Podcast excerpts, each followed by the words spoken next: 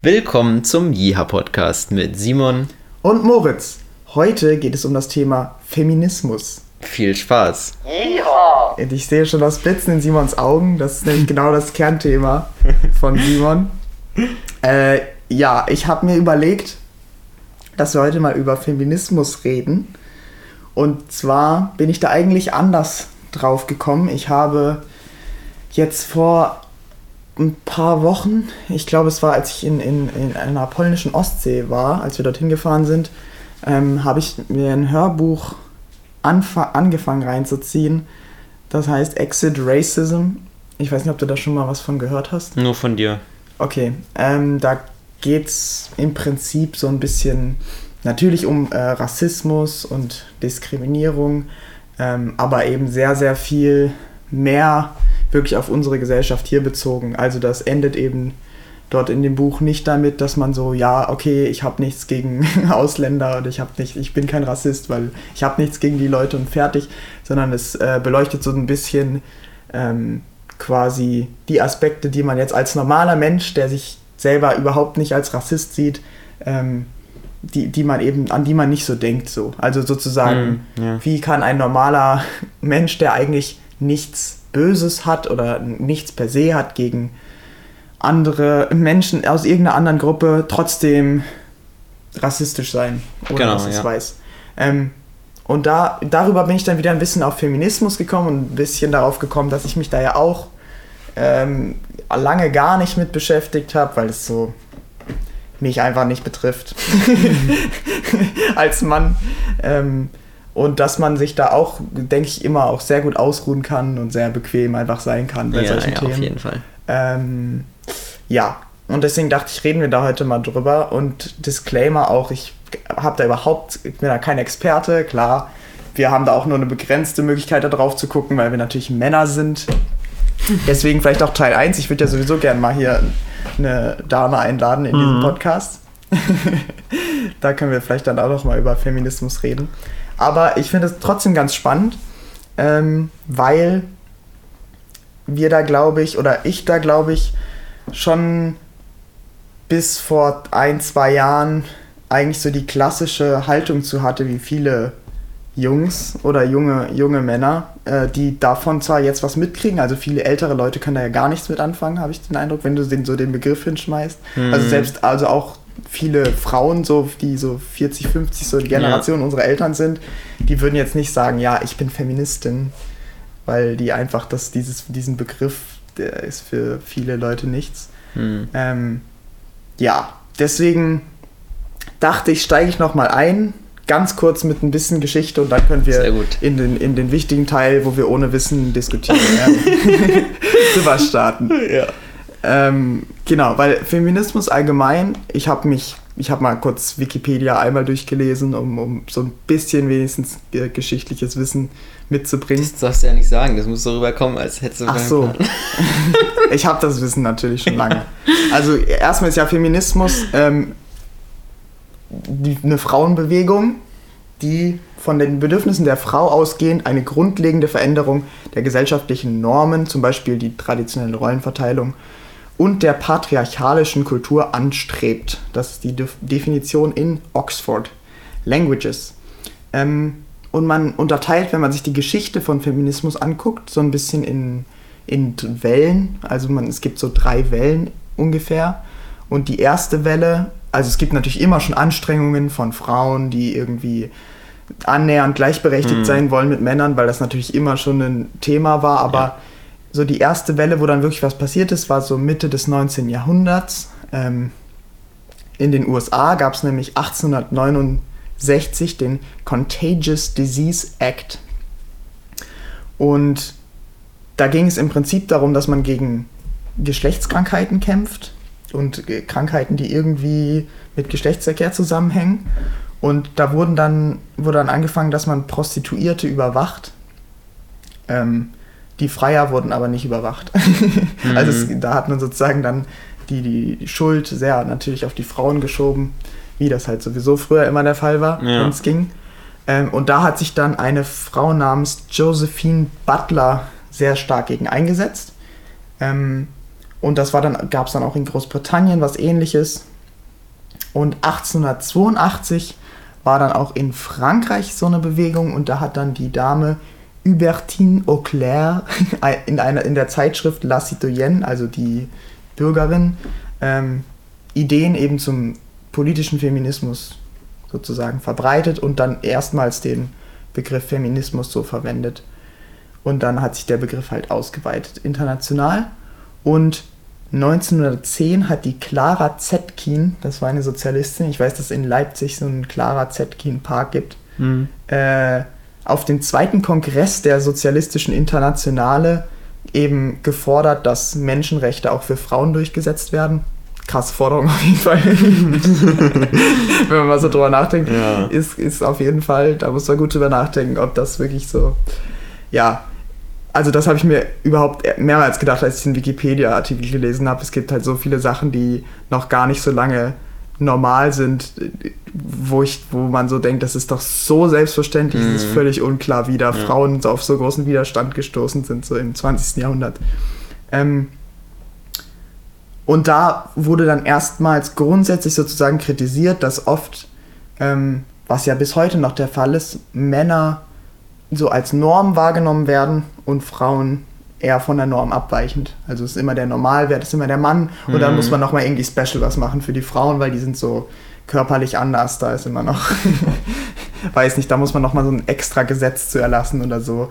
Ähm, und diese Grundwahrnehmung hat eben die Clara Zetkin sehr stark kritisiert. Ähm, und dann gab es eben danach, ging das so langsam los mit Forderungen nach Frauenwahlrecht und dass Frauen zum Beispiel studieren können. Ähm, und das ging dann eben bis in die 20er Jahre rein. Und dann ist es aber zumindest in Deutschland wieder abgeebbt und da war dann auch die erste Welle zu Ende, weil dann kam halt der Nationalsozialismus und da war natürlich dann das Frauenbild, wurde dann wieder sehr zurückgedrängt ja. in diese sehr konservative Frau als Geburtsmaschine Richtung. Da hatten mhm. die Leute dann auch äh, dann ziemlich schnell ja grundsätzlichere Probleme als Feminismus. Also die hatten dann einfach nicht mehr die Kapazitäten, da ihre, ihre Interessen zu pushen. Ähm, die zweite Welle ist so 60er, 70er Jahre. Da gab es dann auch in den USA das Women's Liberation Movement. Und das war dann so ein Netzwerk aus Frauenorganisationen und das ist dann auch Schritt für Schritt nach Deutschland übergeschwappt. Ähm, da waren die ersten Themen dann so, dass in, zu der Zeit besonders aus ärmeren Familien in Deutschland schon an weiterführenden Schulen Mädchen total unterrepräsentiert waren. Also nur ganz wenige Mädchen sind dann auf weiterführende Schulen gegangen, so auf dem Land vor allem. Ähm, und dann natürlich auch, auch auf Hochschulen und in der Politik war das natürlich noch, noch viel extremer, ähm, als es heute der Fall ist, dass eben wirklich ganz, ganz wenig Mädchen überhaupt dann studieren konnten. Ähm, und in der Politik hat das ja auch sehr, sehr lange gedauert. Und da ging es dann so in den 60er, 70er Jahren zuerst drum. Und dann ist es auch ziemlich schnell in die Arbeitswelt übergeschwappt, weil ja, was ja auch bis heute noch ein Thema ist, eben, dass die erwerbstätige Frau weniger verdient. Und früher war das sogar noch einfach normal, äh, auch so von den Männern kommuniziert. Da waren Frauen in sogenannten Leichtlohngruppen oder Frauenberufen, wo das dann eben auch so, sogar so argumentiert wurde, dass eben Frauen weniger verdienen, weil sie Frauen sind. Da war das war total normal. Ähm, dann gab es das Problem des Mannes als Haushaltsvorstand, also Frauen konnten ohne Mann kein Konto haben.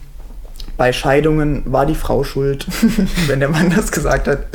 Und äh, dementsprechend war dann natürlich auch beim Scheidungsrecht immer das Problem, dass die Frau kaum was bekommen hat. Ne? Ja. Wenn sie schuld ist sozusagen an dem Bruch der Ehe, dann ähm, ja, ist mau. Ähm, und, die, und Vergewaltigungen zum Beispiel waren noch durch eheliche Pflicht vollständig gedeckt. Also sobald die Frau verheiratet war, konnte der Mann quasi mit ihr machen, was er wollte. Äh, und Abtreibungen waren halt verboten. Das war so in den 60er, 70er Jahren. Und was ich auch interessant fand, äh, damals konnten ausschließlich Männer Gynäkologen werden, was auch das ist schon sehr eklig irgendwie. Also natürlich, ich habe jetzt nichts gegen Männer als Gynäkologen, gibt es ja heute auch viele, aber mhm. dass es eben diese Möglichkeit gar nicht gibt, dass Frauen wirklich auch ja. Frauen kompetent mit äh, Fach, Fachkompetenz zur Seite stehen, ist, finde ich schon ein bisschen mau. Ähm, ja, der Anfang dieser zweiten Welle war die Konferenz des Sozialistischen Deutschen Studentenbundes, eine Konferenz, wo die Feministin Helke Sanders ähm, dann sehr, sehr unzufrieden war mit dem, wie sie, wie dort Feminismus repräsentiert wurde. Also sie hatte dann eine Rede gehalten sozusagen zu all diesen Problemen und die äh, ganzen Männersozialisten da auf dem Kongress wollten da überhaupt nicht drüber diskutieren, denn die hat ja das nicht so interessiert. Die waren, hatten eher so die Meinung, so wie ich das jetzt gelesen habe, sozusagen erst muss der Kapitalismus irgendwie überwunden werden oder äh, sozusagen in die Bahn gelenkt werden und dann passiert das automatisch, dass die Frauen gleichberechtigt werden. So, mhm. ne? Die haben dann, also selbst die Leute, die, die ganz links gestanden haben, die Männer waren meistens nicht unbedingt so offen gegenüber direkter Gleichberechtigung, weil ja. die dachten, das ist irgendwie gar nicht, gar nicht so ein Thema. Äh, und die hat dann die äh, Redner danach mit Tomaten beworfen und hat sich dann abgespalten vom SDS, hat dann andere Frauengruppen gegründet, ähm, die dann immer größer geworden sind und die hatten dann, die dann eben diese Themen Arbeitsteilung, Rollenverteilung, Abtreibung, Verhütung, sexualisierte Gewalt und so weiter bearbeitet haben. Und ab die in den 70er Jahren sind auch das erste Mal dann so Frauenzentren entstanden und so Frauenhäuser, also wo Frauen sozusagen hingehen könnten, konnten, wenn sie vergewaltigt wurden und nicht wussten, was sie machen können, was ja damals in der Rechtslage noch ganz anders war. Oder es gab damals ja auch viel so diese Hollandfahrten, also wo Frauen sozusagen zur Abtreibung in die Niederlande gefahren sind. Mhm. Äh, und die wurden dann da organisiert in diesen Frauenzentren und so. Ähm, ja, und die haben dort auch dann erstmals so Rechtsbeistand erhalten bei allgemein bei Vergewaltigungen und so. Genau. Ähm, und 1989 gilt diese zweite Welle als beendet. Ich weiß nicht so genau warum. Ähm, da gibt's, ist jetzt nicht so, dass nach, nach 1989 dann so eine Pause war von Feminismus. Ich habe keine Ahnung, warum da äh, dann Schluss war. Auf jeden Fall ist die dritte Welle so ein bisschen der internationalere Feminismus, der sich seitdem entwickelt hat, seit 1989, also weil die UNO dann irgendwann angefangen hat, ähm, Weltfrauenkonferenzen zu abzuhalten und da haben sich dann sozusagen auch äh, Frauen aus dritte Weltländern beziehungsweise weniger entwickelten Ländern konnten dann erstmals ihre Erfahrungen teilen in, auf internationaler Ebene. Ähm, da gibt es Vertreterinnen wie Martha C. Nussbaum, das ist eine Amerikanerin, das ist eine ähm, Professorin für Jura und Philosophie. Und dann hier noch ein komplizierter Name, Gayatri Chakravorty Spivak. Das ist auch eine äh, Literaturprofessorin äh, in den USA. Und die sind so, so ein bisschen bekannt, dass sie den Feminismus international eben gemacht haben und verknüpft haben. Und diese dritte Welle geht eben natürlich bis heute. Und was jetzt noch so ein bisschen dazu kommt, ist, dass die, der Feminismus sich auch immer mehr mit allen Bereichen beschäftigt und so ein bisschen verknüpft, was davon betrifft besonders Frauen. Also zum Beispiel jetzt auch im Zu, also es gibt so Ökofeminismus beispielsweise, wo dann geschaut wird, naja, dadurch, dass Frauen schwächer sind oder in bestimmten Positionen Nachteile haben, wirkt natürlich auch allgemeine Katastrophen, wie zum Beispiel durch Klimawandel, sehr viel stärker auf Frauen. Und wenn sie dann im, im Umkehrschluss aber noch benachteiligt sind, auch was ihre Macht angeht in einem bestimmten Land, dann ist es natürlich sehr, sehr unfair. Weißt du, was ich meine? Na, hast Ungefähr. du irgendwie ein Beispiel? Naja, also wenn jetzt zum Beispiel äh, durch, wenn jetzt durch eine Dürre es zu lokalen Konflikten kommt mhm. und dadurch ähm, quasi die staatliche Struktur wegfällt und es zu einem Krieg kommt, dann steigt natürlich auch sehr schnell wieder die Gewalt und Gewalt wird in erster Linie dann von Männern gegen Frauen ausgeübt. Hm, okay. So, also da werden dann immer so Kausalketten halt gemacht. Ja. Und die sind halt ich weiß jetzt nicht, wie gut mein Beispiel war. Also das ist schon, macht schon Sinn, so ja. das, was ich da so gelesen habe. Also die gucken dann sozusagen ein bisschen weiter noch heutzutage, was alles mit Feminismus verknüpfbar ist. Deswegen gibt es ja auch in vielen Studiengängen, so geisteswissenschaftliche Studiengänge. Zum Beispiel meine Schwester hatte ja jetzt auch so äh, Fem äh, Internet, äh, Quatsch, wie hieß das genau? Ähm, Feminismus und internationale Politik prinzipiell dass die so ein bisschen geschaut haben, wie sind denn auf internationaler Ebene Frauen vertreten und so. Sowas. Genau. So. Krass. Ähm, dann habe ich mir gedacht, das würde ich mal ganz kurz, da kannst du ja vielleicht mal anfangen, wie so deine bisherige Erfahrung oder Beziehung zu dem Thema ist, ob da eine ist. Ich habe mir so ein bisschen was aufgeschrieben, wie so meine Mini-Evolution da war, weil das früher gar kein Thema war und jetzt mhm. ist so ein bisschen so ein Thema. Fällt dir da was spontan so ein? Hast du irgendwie da im Umfeld also, was mitgekriegt? Bei mir ist das so persönlich halt auch kein Thema, klar. Und es ist halt ja in der Schule auch nicht viel rübergekommen, würde ich sagen, ähm, dazu. Was vielleicht auch ein bisschen schade ist, was man vielleicht auch gerade in Fächern wie GRW oder was du jetzt gemacht hast, Geschichte, hätte mehr behandeln können, auf jeden Fall.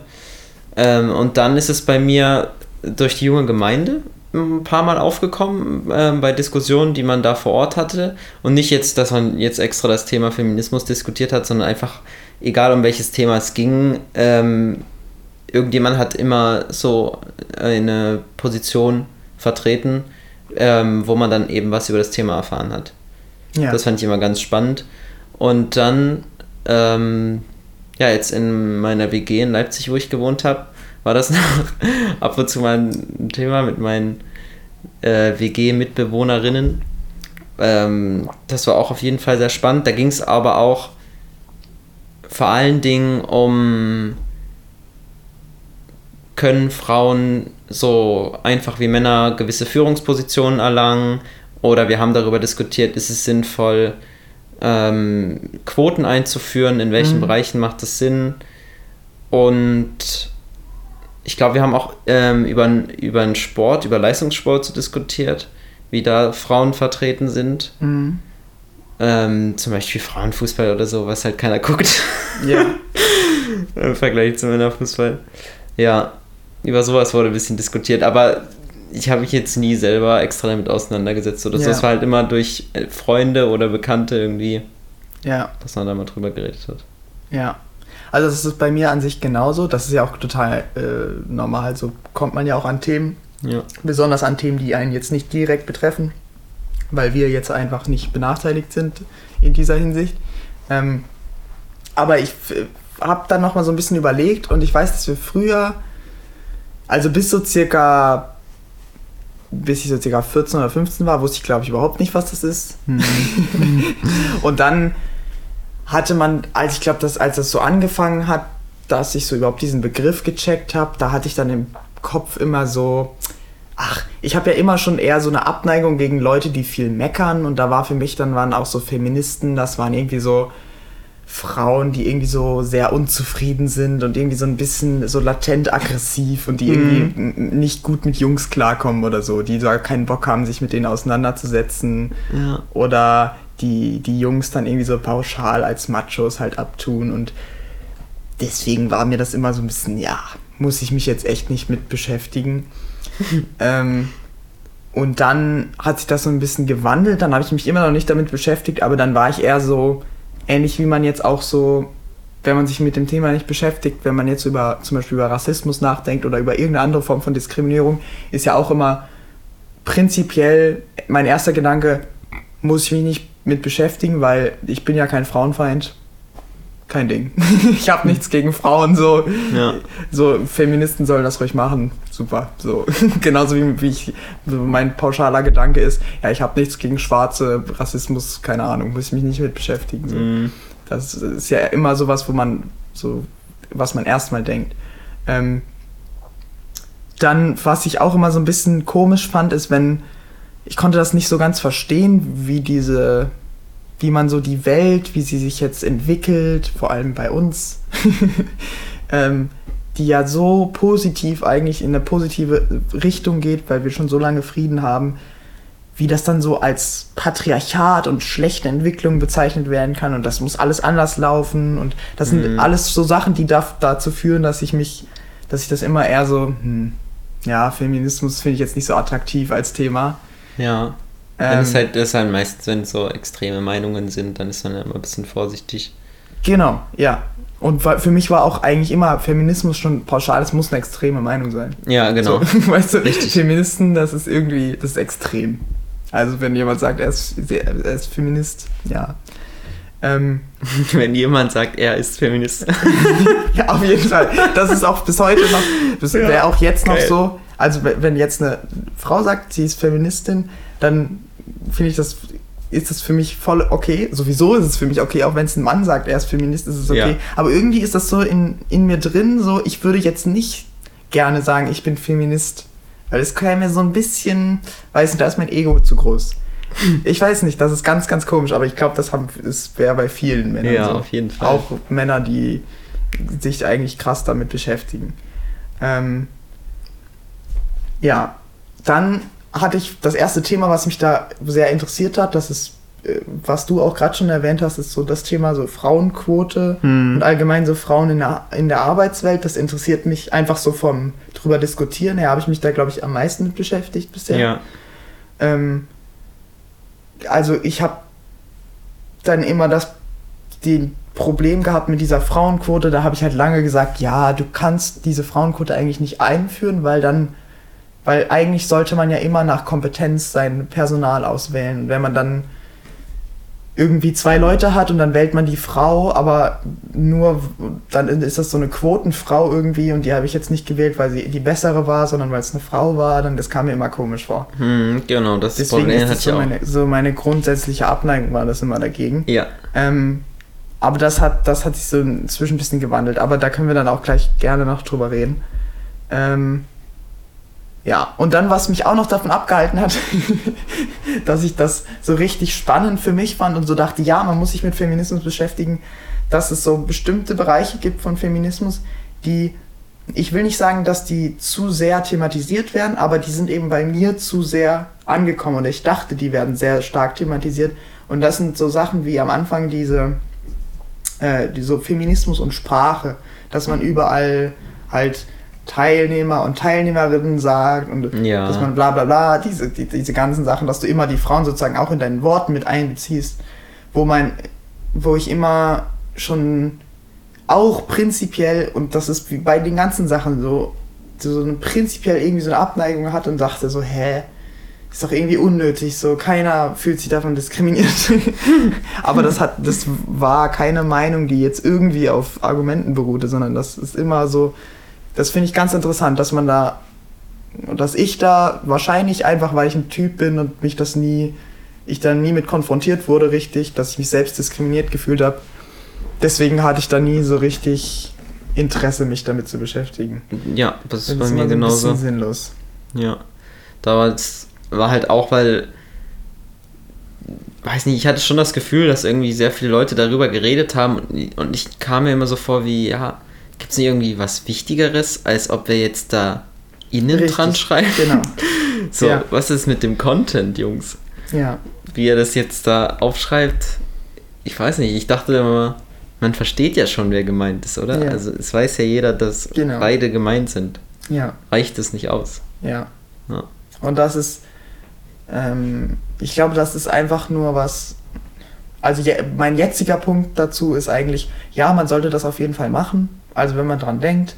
Ja. Ne? Also wenn man gerade denkt, okay, da könnte ich jetzt mal hier in der Mail, könnte ich das mal so schreiben, dann habe ich alle angesprochen, das ist auf jeden Fall super. Und auch wenn man das in der Sprache versucht mehr äh, zu respektieren, auf jeden Fall. Ähm, ich finde nur, dass es halt nicht so super wichtig ist, dass man jetzt halt ausrasten muss, wenn jemand anders das nicht hinkriegt. So. Ja.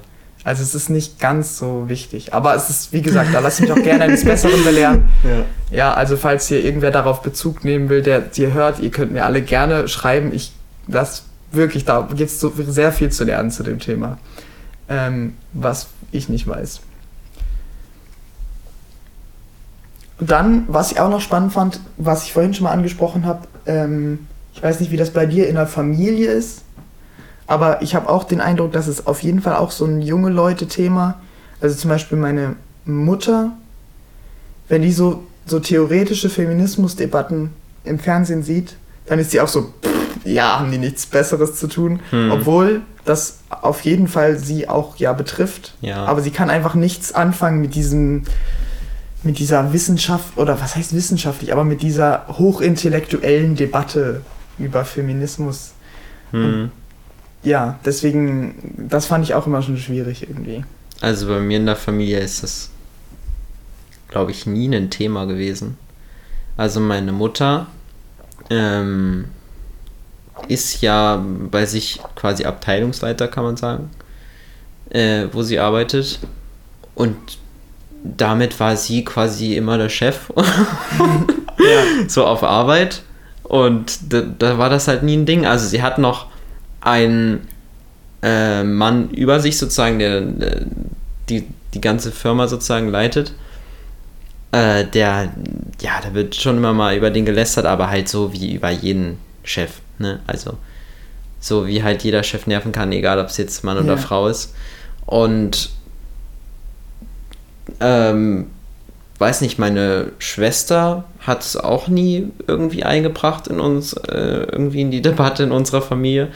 Und ich weiß nicht, wie es in deiner Familie ist, ob insgesamt mehr, ähm, ob bei dir eher dein Vater oder deine Mutter dominant sind in der Beziehung und eher so für die Familie angeben, was man jetzt mal machen könnte und was man jetzt mal nicht machen könnte. Du meinst jetzt auch, was so Diskussionen angeht? Ja, oder auch, ähm, wie, wie sie vielleicht untereinander einfach miteinander umgehen und Entscheidungen treffen.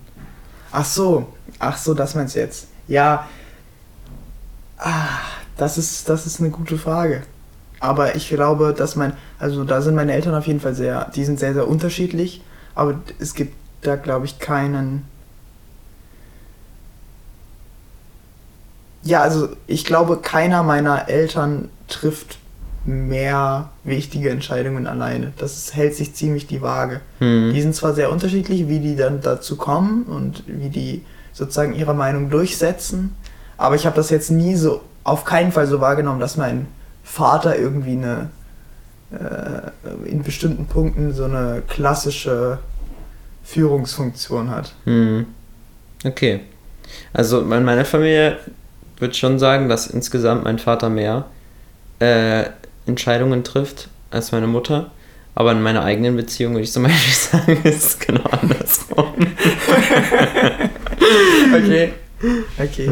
Aber das ist halt auch eine sehr subjektive Wahrnehmung. Ich ja. kann halt nicht von außen drauf schauen, wie, weiß ich nicht, bei meinen Eltern oder und andere Leute kennt man wieder zu schlecht, um das einfach sagen zu können, ne?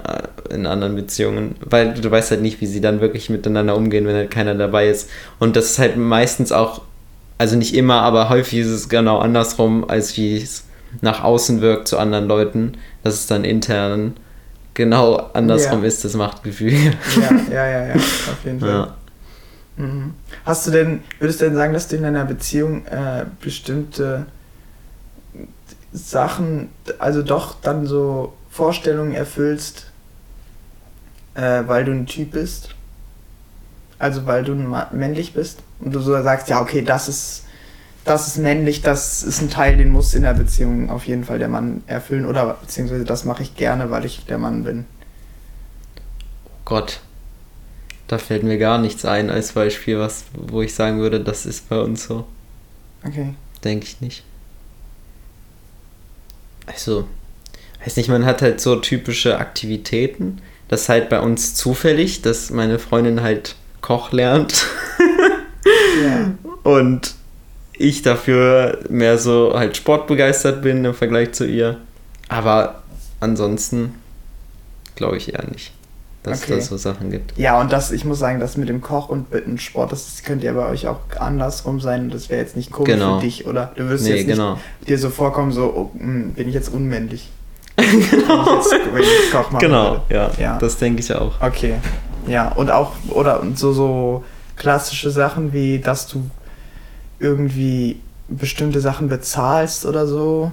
Oder dass du bestimmte Sachen deiner Freundin schenkst oder ihr irgendwas gibst, wo du jetzt sagen würdest, es wäre andersrum irgendwie komisch? Hm. Nein, also ich würde sagen, gerade wenn es um Bezahlsachen geht, ähm, gleichen wir uns eigentlich immer aus. Also mal gebe ich was aus, mal gibt sie irgendwie was aus.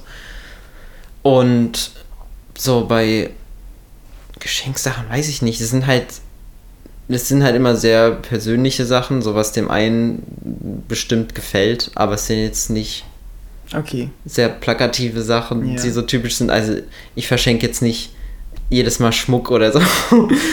also sowas passiert eigentlich bei uns nicht. Ja. Mhm. Okay. Und bei dir? Wie ist das bei dir? Mit also Ausgeben und Geschenken?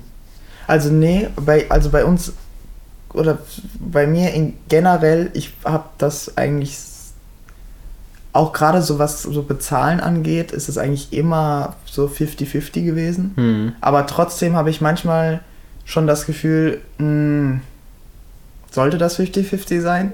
Ach das so, ist auch so ja. was relativ. Okay.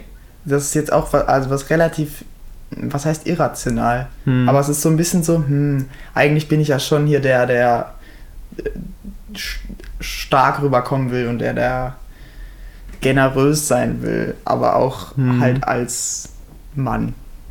Das ja. frage ich mich schon manchmal. Aber es ist in der Praxis, das ist, glaube ich, ziemlich ausgeglichen. Ja.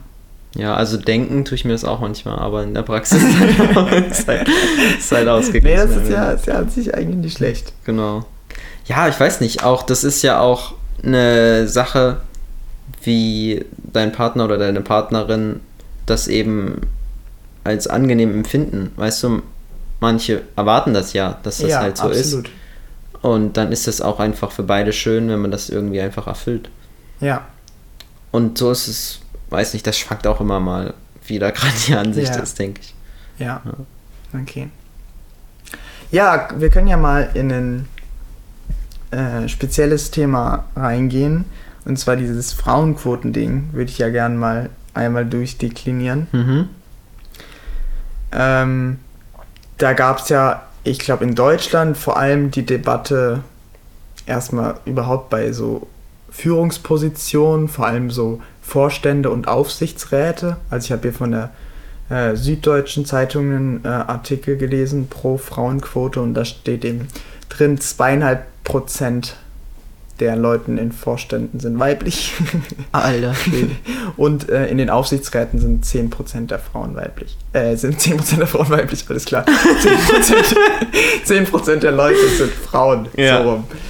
Ähm, und ja, also pro Frauenquote fällt mir ein, beziehungsweise habe ich recherchiert. das ist ja auch schon interessant. Was ist dir das jetzt eingefallen, weil du so langsam so dahinter gekommen bist oder musstest du das alles hart nachgucken, weil so, dir absolut nee, keine nee, also Pro-Argumente also eingefallen sind? Was mir vorher schon klar war, ähm, ist, dass es ja leider so ist, dass wenn Männer an der Spitze sind von einem Unternehmen und die haben es irgendwie geschafft, die sind dort oben angekommen hm. äh, und die dann natürlich auch in gewisser Weise die ihren Erfolg auf ihre Kompetenz zurückführen und dann neue Leute einstellen, dann ja auch eher Leute nehmen, die ihnen eher ähnlich sind und das sind halt eher Männer. Ja.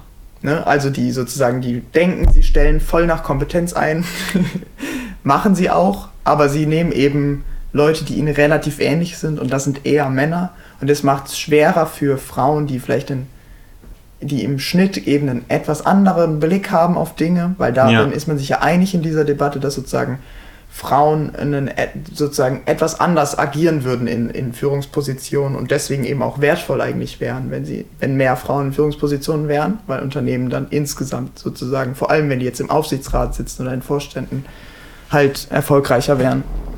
Ähm, ja klar, weil du musst ja immer, also es gibt ja kaum Unternehmen, die jetzt nur Männer im, als Endkunde haben.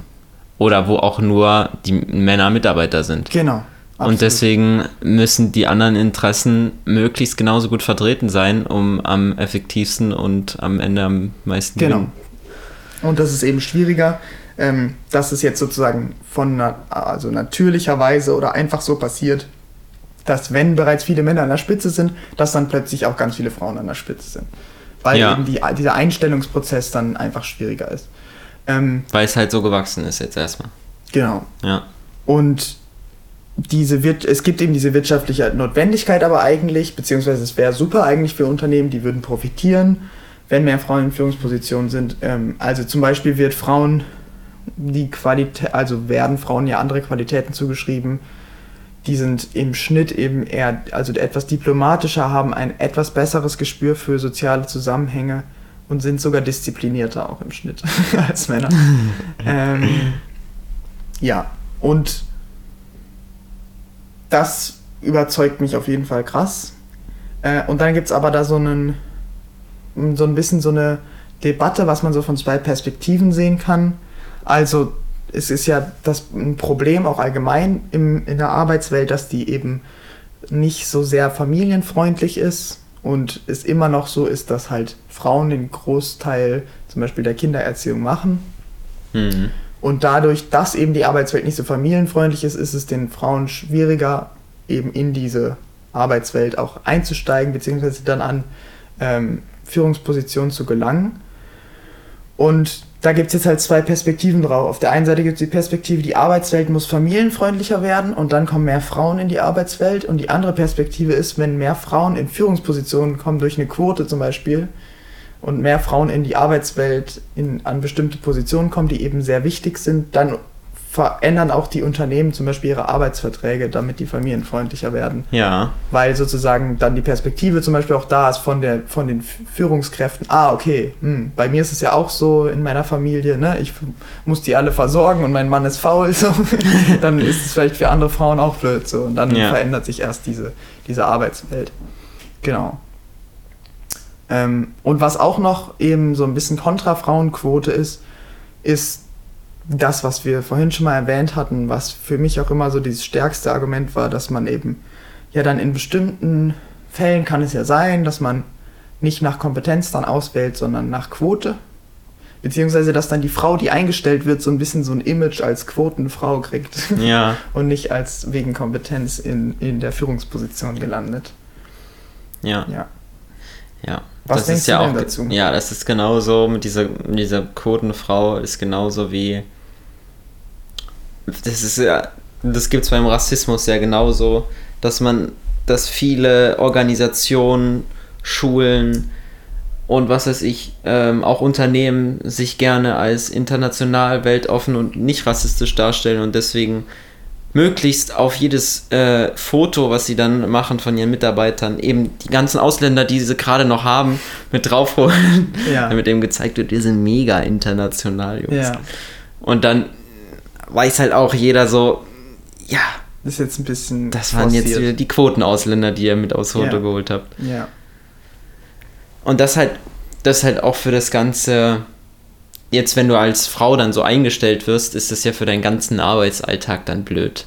Wenn dich alle nur so betrachten, deine mhm. ganzen Mitarbeiter, selbst wenn es nicht für immer so ist, selbst wenn es nur am Einstieg ist, ist es schon kacke, wenn du so einen Start hast ähm, und dann erstmal so betrachtet wirst. Und deswegen denke ich, ist das insgesamt ein Prozess, den man halt nicht mit einmal durchsetzen kann, mit so einer Quote überall. Aber so wird es auch niemals passieren. Also ja. da braucht man sich keine Sorgen machen, dass es da irgendwie zu schnell geht, denke ich. Ja.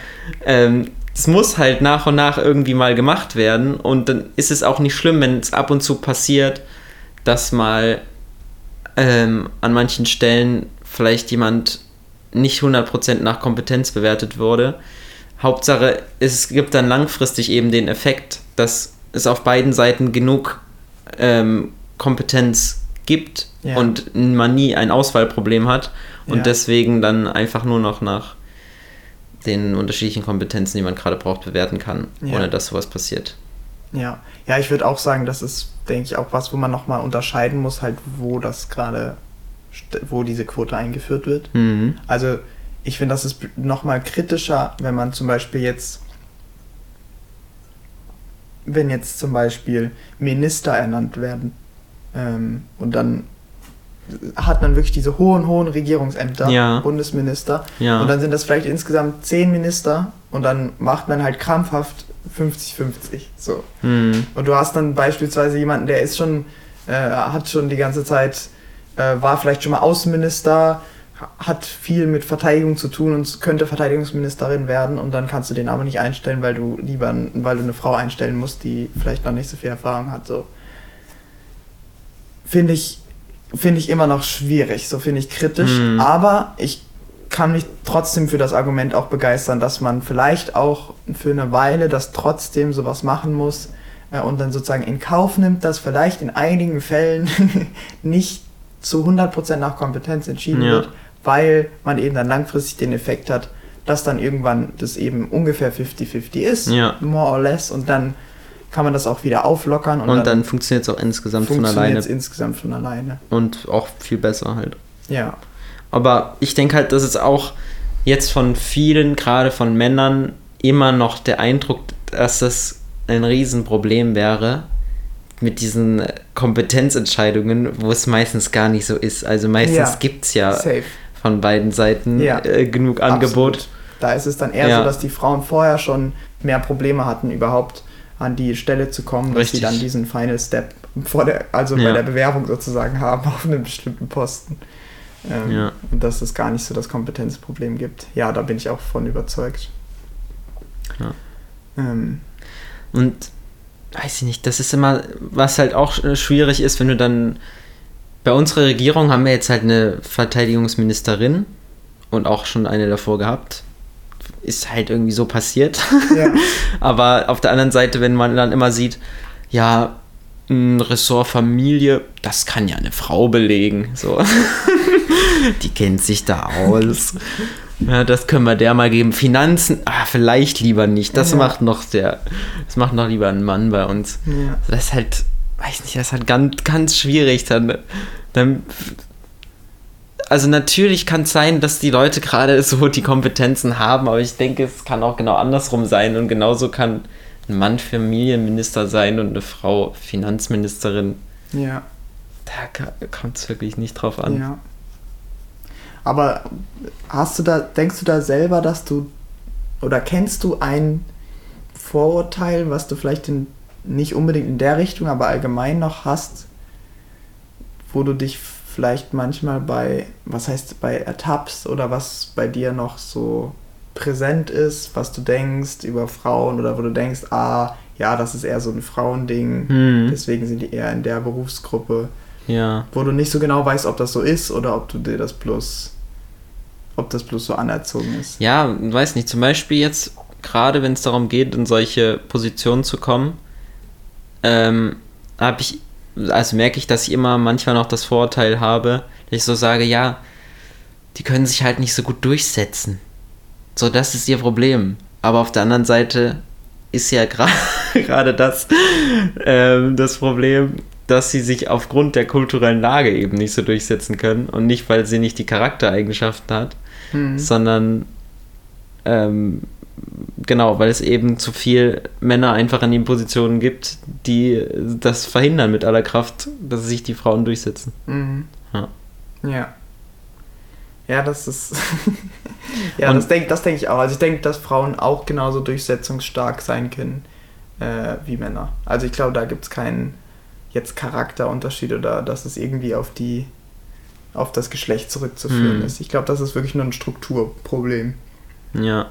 Und ich habe auch immer noch ein ganz schwieriges Bild von Feministinnen allgemein, dass ich so denke, ja, die sind so ziemlich radikal und die ähm, die gehen schon von vornherein davon aus, dass sie alles genauso gut können, auch wenn das jetzt gar nicht gerade ihre ihr Spezialgebiet ist oder so. Ja. Die denken dann einfach, ich kann das genauso gut bei allen Sachen. Ja. und weiß nicht, und sind die ganze Zeit so aggressiv drauf, wenn ich mich damit nicht so beschäftige. ja. ja. Ja, genau. Nee, das ist aber was Klassisches. Ich glaube, das muss man auch nochmal hervorheben. Das ist was, was man, was glaube ich viele junge Männer auch so wahrnehmen. Der Grund, warum die das so aggressiv und auch so ein bisschen warum man so eine Abneigung hat als Mann gegen so Feministen, ist natürlich, dass man sich mit dem Thema zu 0% beschäftigt und dann ja. betrifft man auf so jemanden, auf so vielleicht eine Frau, die das irgendwie schon 700 Mal erklärt hat und dann auch selber vielleicht so ein bisschen auch einfach aktivistisch veranlagt ist. Ja. Und dann kommt man gleich, bekommt man gleich so den Eindruck, wie das ist so, das sind nur so, so aggressive Frauen, ja. die das haben. Und das ist so ein dummes Vorurteil. Mhm. gegenüber Feministen auf jeden Fall. Auf jeden Fall. Also was ich für mich noch nicht so ganz erklärt, äh, ge ge geklärt habe und was vielleicht auch einfach bloß so ein Vorurteil ist, ich weiß es nicht, aber ich habe immer noch den Eindruck, dass natürlich Frauen und Männer äh, auf keinen Fall gleich sind. Auch wenn sie natürlich gleichberechtigt sein sollen und das in der Praxis einfach noch nicht so ist, ähm, habe ich manchmal so den Eindruck, dass das wird so ein bisschen vergessen, dass es natürlich trotzdem zum Beispiel sein kann, dass bestimmte Berufsgruppen äh, mehr von Frauen be belegt werden als von Männern, auch wenn es jetzt, wenn jetzt alle die gleichen Startvoraussetzungen hätten. Ja. Genauso wie es andersrum der Fall ist. Ja. Also zum Beispiel glaube ich, dass sowas wie Dachdecker oder so mehr, immer mehr Männer anziehen würde als Frauen. Also so Berufsgruppen, wo man zum Beispiel schwer schleppen muss, weil eben Männer im Durchschnitt ein bisschen stärker sind und denen das einfacher fällt, würden die so einen Job mhm. eher annehmen als Frauen. Und da kann ich mir andersrum eben auch vorstellen, dass es bestimmte Sachen gibt. Wir haben ja gerade schon gesagt, ähm, dass Frauen im Durchschnitt zum Beispiel besseres Gespür für soziale Zusammenhänge ha haben. Die sind sozialer. Natürlich kann es sein, dass die auch sozialere, Beru sozialere Berufe, soziale Berufe im Schnitt mehr wählen. Hm. Ähm, und das ist ja dann auch, das ist ja dann auch völlig in Ordnung. Und da hört das dann für mich auch mit diesen Quoten auf. So, es gibt so bestimmte Quoten, die sind sicher notwendig, aber ich finde, das ist so eine Sache, die muss man immer wieder neu entscheiden, ob das ja. sinnvoll ist, eine Quote. Du kannst nicht sagen, überall muss es 50-50 sein, sonst ist da eine Diskriminierung. Ja, auf jeden Fall, das denke ich auch. Aber mir ist gerade zufällig noch ein Beispiel eingefallen. Ähm, und zwar bei, im Kindergarten. Weiß nicht, wie es bei dir war, aber bei uns gab es, glaube ich, nur einen einzigen Kindergärtner im ganzen Kindergarten. Mhm. Und ansonsten waren das alles Frauen. Und das war halt. Ähm, das war jetzt nicht schlimm oder so. Man ist damit super zurechtgekommen, aber man hat schon gemerkt, dass die ganzen Jungs halt den Kindergärtner mega gefeiert haben. Ja. Und gerne was mit dem halt immer machen wollten. Ja. Und quasi die Gruppe ähm, die der geleitet hat, da haben sich halt die Jungs immer irgendwie bevorteiligt gefühlt, weil das war halt nice. Die hatten den einzigen Kindergärtner im Kindergarten. So, und da, das ist sowas, wo ich denke, das ist vielleicht ein bisschen schade. Da würde es vielleicht irgendwie gut tun, wenn es da eine Durchmischung gäbe. Aber auf der anderen Seite, wenn halt einfach zu wenig Männer Lust haben, das zu machen, dann ist es halt so. Also, mhm. es wäre schön, wenn man das irgendwie fördern könnte, dass es da ähm, von beiden Geschlechtern gleich viele Erziehungs Erzieher gibt, ja. ähm, weil es halt für beide cool ist für die Entwicklung. Genauso ist es, wie es ähm, ja auch für Kinder schwierig ist, wenn man nur einen Elternteil zum Aufwachsen hat. Ja. Dann ist es immer für eine Seite schwieriger, ähm, sich da zurechtzufinden. Ja. Das heißt nicht, dass es nicht geht, aber das ist halt anders schöner mehr. Ja man beides hat. Ja, auf jeden Fall. Also ich glaube, in unserem Kindergarten, da war das noch, also klischeehaft, es gab nur Kindergärtnerinnen, aber der Chef von dem Kindergarten war ein Typ. Ah. also der hat sozusagen nicht mitgegärtnert, der hat dann die Verwaltung ja. gemacht. Da hat man ein Auge gehabt und die ganzen Frauen. Also, naja. Auch so, auch so Schulleiter. Auch mhm. in so Grundschulen war da auch Schulleiter und sonst fast nur. Das wird jetzt bei unserer Schule spannend. Lehrerin. Unser Rektor ah, ja. äh, geht ja bald. In Rente.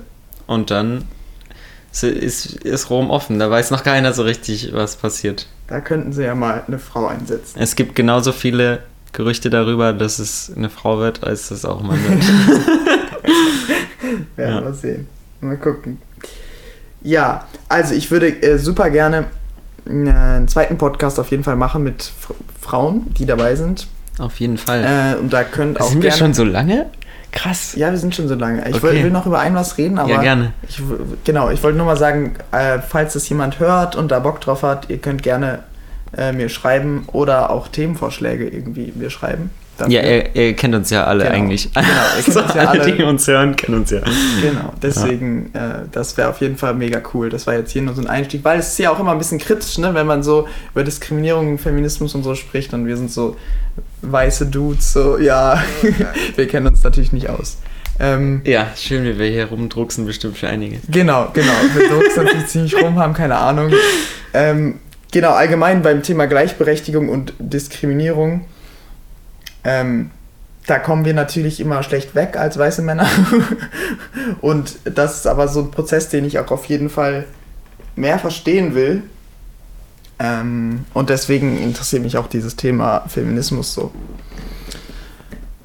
Und meine Unsicherheit, da wollte ich noch drüber sprechen, bei dem Thema Diskriminierung, egal in welche Richtung das jetzt geht, ob es da jetzt um Frauen geht oder um irgendwelche Minderheiten oder um Rassismus oder bla, ist immer, wie man da allgemein mit umgeht, wenn man selber nicht betroffen ist. Ähm, weil es ja in, vor allem in der Debatte auch oft diesen Impuls gibt, ja, wenn du ein du kannst als Weißer kannst du nicht über die Erfahrungen von Schwarzen reden. Du kannst mhm. als Mann kannst du nicht über die Erfahrungen von Frauen reden. Ja. Und als weißer Mann kannst du eigentlich nur die Klappe halten und dir die Debatte angucken. Und auf der anderen Seite ist es ja aber so, dass eben äh, so weiße Männer oder ja, würde ich jetzt mal so sagen, ähm, im Schnitt eben auch viel Vorteile haben und Privilegien und damit auch Macht und ja auch Dinge verändern sollen. Ähm, und deswegen interessiert mich das auch sehr, wie man darüber redet oder was man als weißer Mann überhaupt am besten macht, um gegen Diskriminierung und Rassismus zu kämpfen. Hm. Ja, ähm, dass man halt auch nicht, also dass man das halt irgendwie so unterstützen kann, dass sich die anderen auch nicht blöd fühlen dabei. Also ich weiß nicht, aber wenn man selber sowas mal irgendwie hat, dass man in irgendeiner Gruppe ist und man kommt mit irgendwas nicht klar und dann äh, sagt immer gleich einer, ja, wir müssen jetzt mal gucken, weil dem Simon, dem geht's nicht so gut und da müssen wir jetzt mal gemeinsam eine Lösung finden. Da denkt man sich halt auch selber so, nee, Digga. ist das jetzt? Ja. Das brauche ich auch nicht. Ja. Ja, und deswegen ist es halt schwierig, da äh, richtig zu helfen, ohne dann es gibt ja genauso, gibt es ja das Thema Mansplaining, ohne, ohne halt dem anderen dann zu erklären, was seine Probleme sind und wie man, wie man die jetzt, man in Weiß sie jetzt löst, ganz ja, klar. Ja. Das ist halt schwierig. Ja, auf jeden Fall. Und in dem Exit Racism, um an den Anfang mal wieder zurückzukommen, da wird das ja auch, ist das ja auch ein Thema, weil das ja auch ein Buch ist äh, für Weiße und auch für weiße Männer. Ne, ja. so. ähm, und die, da geht es so ein bisschen in die Richtung, dass was man natürlich immer machen kann, ist, dass man sozusagen innerhalb seiner Gruppe dann andere Leute darauf aufmerksam macht. Richtig. Wie es ist. Ne? Richtig. Deswegen können wir auch diesen Podcast hier gut gewissens aufnehmen. Aber es wäre natürlich trotzdem cool, allgemein auch, wenn wir hier mal ein paar Damen zu Gast haben. Deswegen feel free, people. Genau. Das war mein Beitrag. Das war unser Beitrag. Und danke, dass du das alles rausgesucht hast. Kein Problem. Danke, dass du da bist, Simon. Ich wünsche allen Leuten alles Gute und äh, ja, bis bald. Mach's Tschüss. gut. Ciao.